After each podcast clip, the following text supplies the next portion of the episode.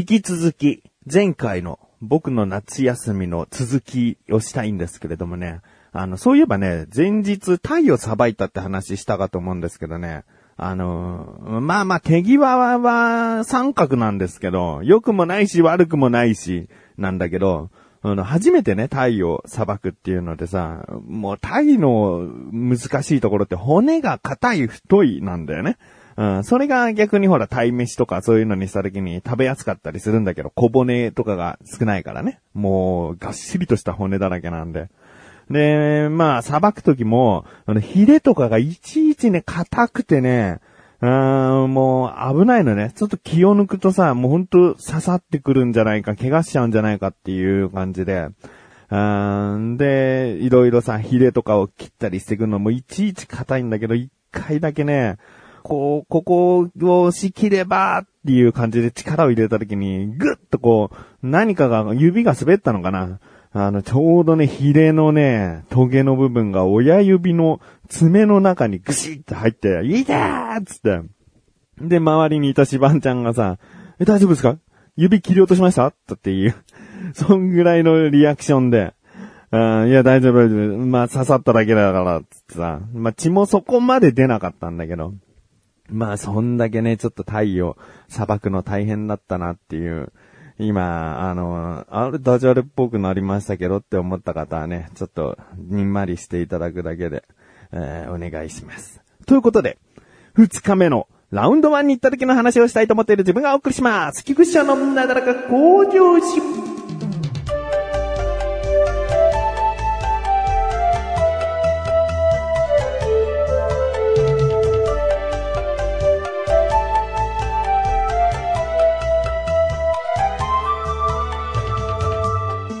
2日目。前回はお昼に起きて2人が作ってくれたキムチステーキ入り焼きそばを食べましたというところまで話したかと思うんですけれども、もうそこからですね、えー、ラウンド1に向かおうと。辻くんの希望としては家系ラーメンを食べたいっていうのがあったんだけど、もうさすがにこう焼きそば食べてるんで、で、家系ラーメンは夜ご飯にしようよってことになってもすぐね、ラウンド1向かったんですよ。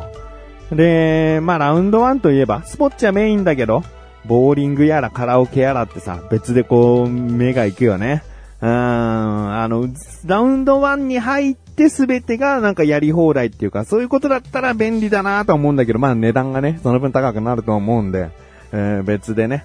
あまずね、ボーリング久々にしたいなと。僕はそうだな、10年ぐらいぶりかなうーん、ちょっとはもう記憶にないぐらいだったんですね。で、他の二人も全然もう記憶にないぐらい。えー、らしくて、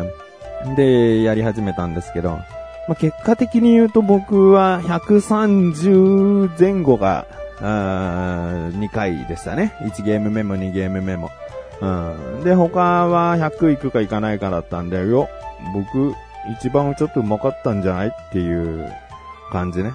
で、帰りさ、その、ボーリングって自分のスコアとかさ、みんなのスコアみたいなの紙でもらうのがさ、なんかお決まりだったりするじゃん。あ、紙なかった、そういえば紙なかったね、つって。ああ、そうですね。紙もらわなくてよかったかね。あまあ別にいいよね。うん。まあまあまあまあ。二人ともね、そんなにね、良いスコアじゃなかったからだなって。心の中で 今、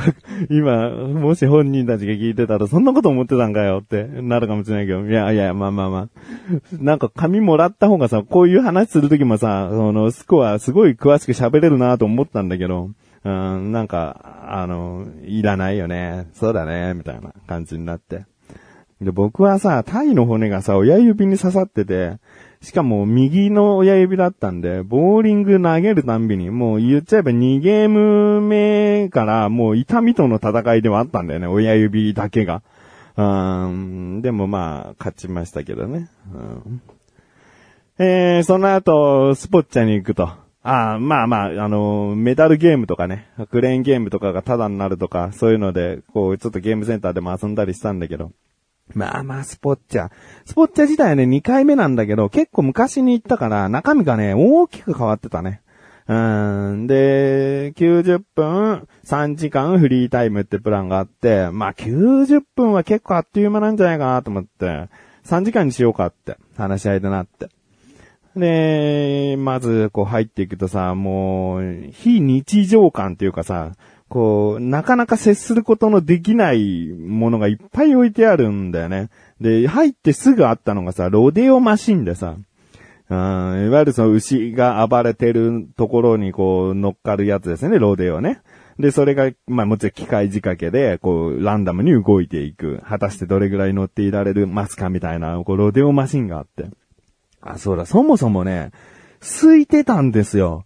夏休みの土曜日ですよ。8月の上旬、お盆前とはいえですね、土曜日で、しかもお昼過ぎなんで、もうすごく混んでるだろうなと思ってたんですよね。ボーリングも並ぶだろうし、スポッチャもなんかこう、やりたいことがすぐにできないんじゃないかなと思ってたんだけど、ボーリングもスムーズにできるわ。スポッチャのロデオマシンももう誰もやってない状態っていうか。うん、もうじゃあ、まずロデオマシンやりましょうよ、つって。辻くんが乗っかって。すごいこう、片手離したりとかしてさ、楽しそうにやってんだけど、でもね、思ったより振り回されないんだよね。うん、なんか吹き飛ばされるようなことがなくて、わあ、鈴木くんバランス感覚がいいんだなって思ってたんですよね。で、次僕がやるってなって、で、絶対に落ちないぞと思ってさ、やるんだけどさ、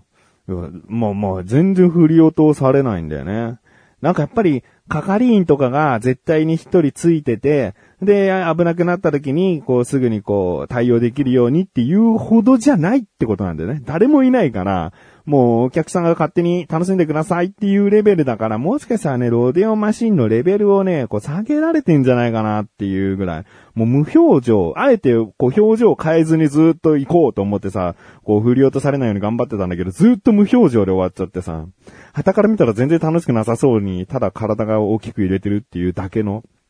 感じになっちゃって。じゃあ自分、もう、シバンちゃんもちょっとやってみなよ、つって。あんまりだぞ、つって。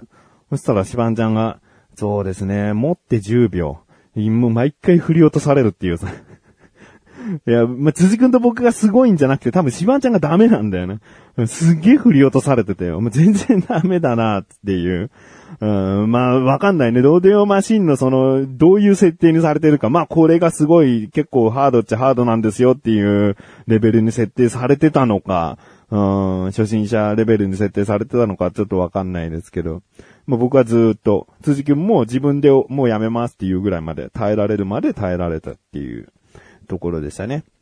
で、その後はもう、近未来的な映像を使ったアイスホッケーみたいな、アイスホッケーっていうかエアホッケーか。体を使って映像をこう体にぶつけて、エアホッケーしていくゲームとかですね。うん、あとパンチングマシンとかありましたね。パンチングマシンって一回こう何キロとかじゃなくて、こう言われた場所を叩いてってスコアを叩き出すみたい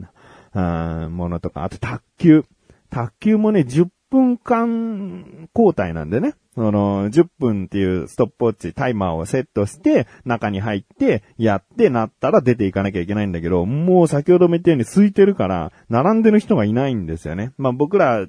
他にもやりたいことがあったから10分で出て行ったけど、卓球やりに行こうぜつってスポッチャ行って、ずーっとできるようなぐらいでしたね。で、その後、ゲームセンターの今日いろいろな筐体がやり放題。リズムゲームだったり、こう体を動かしたりするゲームとか、カーレースね。うん、あれなんだっけな、イニシャル D か何かの、こう、筐体だったかな。うん、マリオカートもあったんだけど、そっちのイニシャル D の方のーカーレースをやって。で、そこでもう僕一番でしたけどね。うん。で、その後バッティングセンター行ってバッティングも2回やりまして。で、一番のね、僕の中でのメインっていうのがありましてね、これがね、セグウェイなんですよ。セグウェイってまあね、テレビとかではよく見るけどさ、どこで乗れんのよ、みたいな。うん、行動走っちゃいけないからさ、そこまでこう誰しもが持ってるものじゃないじゃん。もう行動でも走っていいですよだとさ、知り合いの誰かが持ってるよ、あ、ちょっと乗せてくれますかってあるかもしれないけど、結局まだ、なんだ、公園とかなのかな自分の敷地内とか、そういうところですか走れないから、持ってる人まあ、いないに等しい周りには。うん、だから一回も乗ったことがないから、すごく乗りたくて。で、いわゆる、こう、手を前に出して、まあ、ホッピングみたいな感じで、握る場所があって、タイヤ、大きなタイヤが2つついてるものに乗っかって、体重の移動で、えー、進んだり、バックしたり、回ったりするっていう乗り物ですね。で、このセグウェイは初心者の場合は、こう、講習が必要で、で、講習っていうのが、まあ、こういう状態にランプが光ったら、1、2で乗っかってください。1、2、最初は店員さんが手を添えててくれて、この、自分の変な、こう、ガクガクしちゃうような体重移動で誤作動を起こさないように、しっかり支えてくれるんですね。じゃあその後、ちょっと補助なしでいきます。乗っかってみてください。1、2ってやったら、スムーズに乗れて、で、バランスも、こう、きちんと保たれて、止まることができたんですね。で、他の辻くんもしばんちゃんもうまいこと言って、で、これがもしできなかった場合は、こう、フロアに出て、セグウェイに乗ることはできなかったんだけど、まあ、ある意味僕ら一次試験突破みたいな。うん、本当にまあ、バランス感覚の悪い人とか、足腰がこう、ガタガタしちゃう人っていうのは、乗れなくなっちゃうらしくて、えー、やったな、つって。で、フロアに出て乗るんだけど、ちなみにセグウェイも誰も他いなくて、僕ら3人だけで、こう、あと店員さんが教えてくれるっていうだけで。で、3人でまたこうフロアに出て、1、2で乗ってくださいって言われるんですね。で、さっきは狭いところっていうか、そういう場所でやってたから、またなんか違った緊張感でできたんだけど、広い場所で、はい、1、2乗ってくださいって言われた時に、辻くんちゃんと乗れました。で、とどまることができました。シバンちゃん乗ることができました。とどまることができました。僕、1、2乗ることができました。だけど、スーって後ろに下がってくる。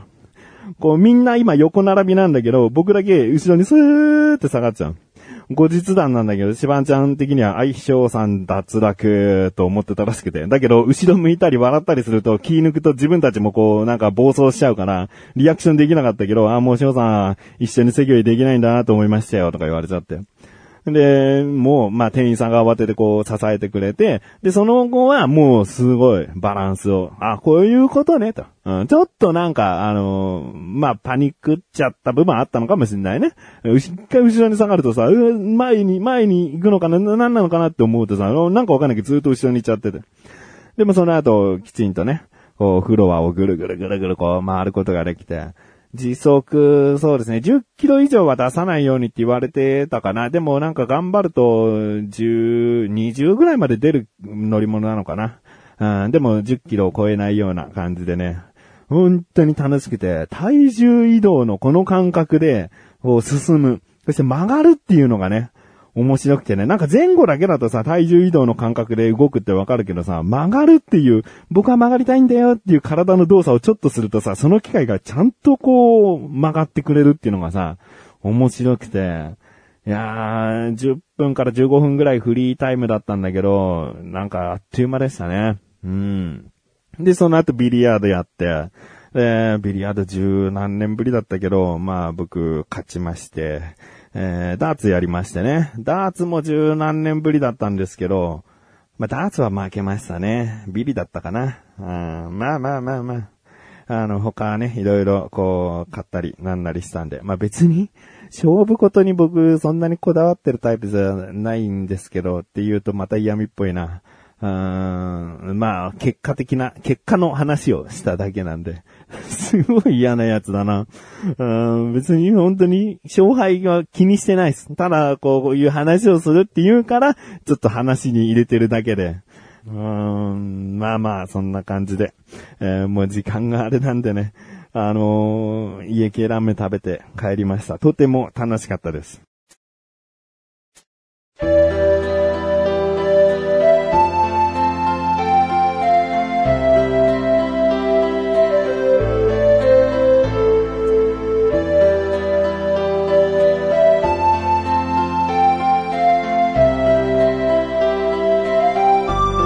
エンディングです。そしてすぐお知らせです。このなだらか小女子が配信されたと同時に更新されました、菅井菊池のコンビニ侍聞いてみてください。今回の菅井からのおすすめ食品は、あー、気になるという方、気になるという方はぜひ聞いてみてください。ということで、なだらか小女子は毎日水曜日更新です。それではまた次回お会いでき、菊池処理したメガネたまりでもある。お疲れ様です。